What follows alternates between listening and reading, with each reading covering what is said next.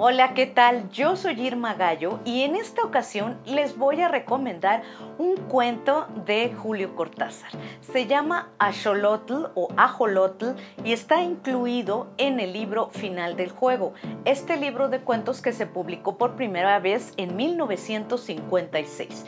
Eh, hay ediciones mucho más contemporáneas, cuentos completos 1 y cuentos completos 2 eh, por Alfaguara, que ya se encuentran en todas las librerías y en cuentos completos 1 pueden encontrar final del juego y por supuesto ajolotl.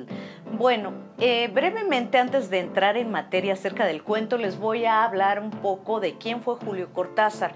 Eh, la mayoría de ustedes ya lo habrán leído o ya habrán oído hablar de él, solo voy a agregar que fue un escritor que aunque nació en Bélgica y murió en París, se considera un escritor argentino, uno de los más relevantes de su país y además fue miembro del Boom.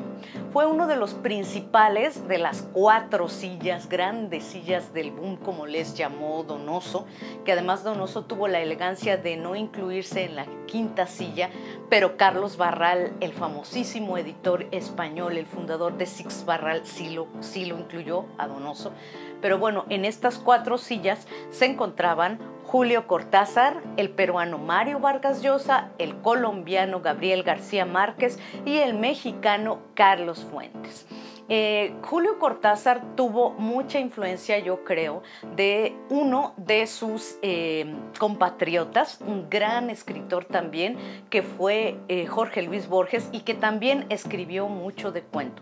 Y si nos atenemos a la teoría del crítico Jaime Alasraqui, podríamos encontrar en Julio Cortázar muchos rasgos de lo neofantástico.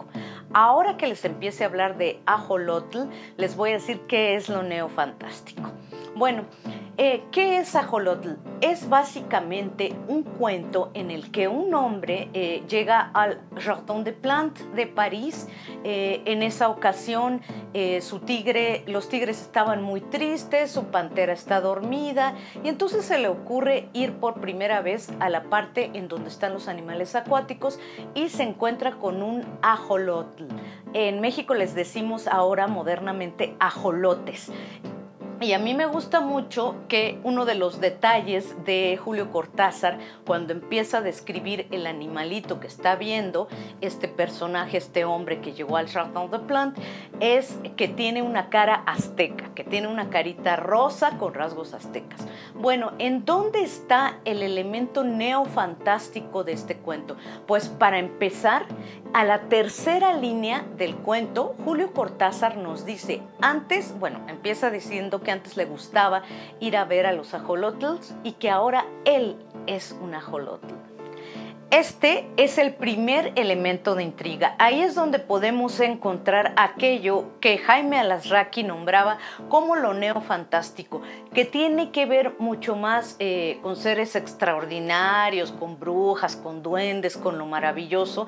Tiene mucho más que ver con esta angustia del ser humano, como cuando Gregorio Samsa se despierta convertido en un insecto en la metamorfosis de Franz Kafka. Yo les voy a leer nada más un parrafito del momento y esto no es ningún spoiler porque como dije, el escritor lo em, da a entender, lo dice tal cual en la tercera línea del cuento, que el personaje se ha convertido en un ajolotl, pero les voy a leer estas líneas nada más para que vean la pluma de Julio Cortázar y cómo narra este momento que es impresionante. De muy cerca la cara de un ajolotl inmóvil junto al vidrio. Sin transición, sin sorpresa, vi mi cara contra el vidrio. En vez del ajolotl, vi mi cara contra el vidrio. La vi fuera del acuario, la vi del otro lado del vidrio. Entonces mi cara se apartó y yo comprendí. Solo una cosa era extraña, seguir pensando como antes, saber darme cuenta de eso fue en el primer momento como el horror del enterrado vivo que despierta a su destino. Esta es solo una muestra de lo que es este cuento Ajolotl de Julio Cortázar que yo les recomiendo muchísimo. Léanlo. Esto ha sido una probadita. Yo soy Irma Gallo y nos vemos muy pronto.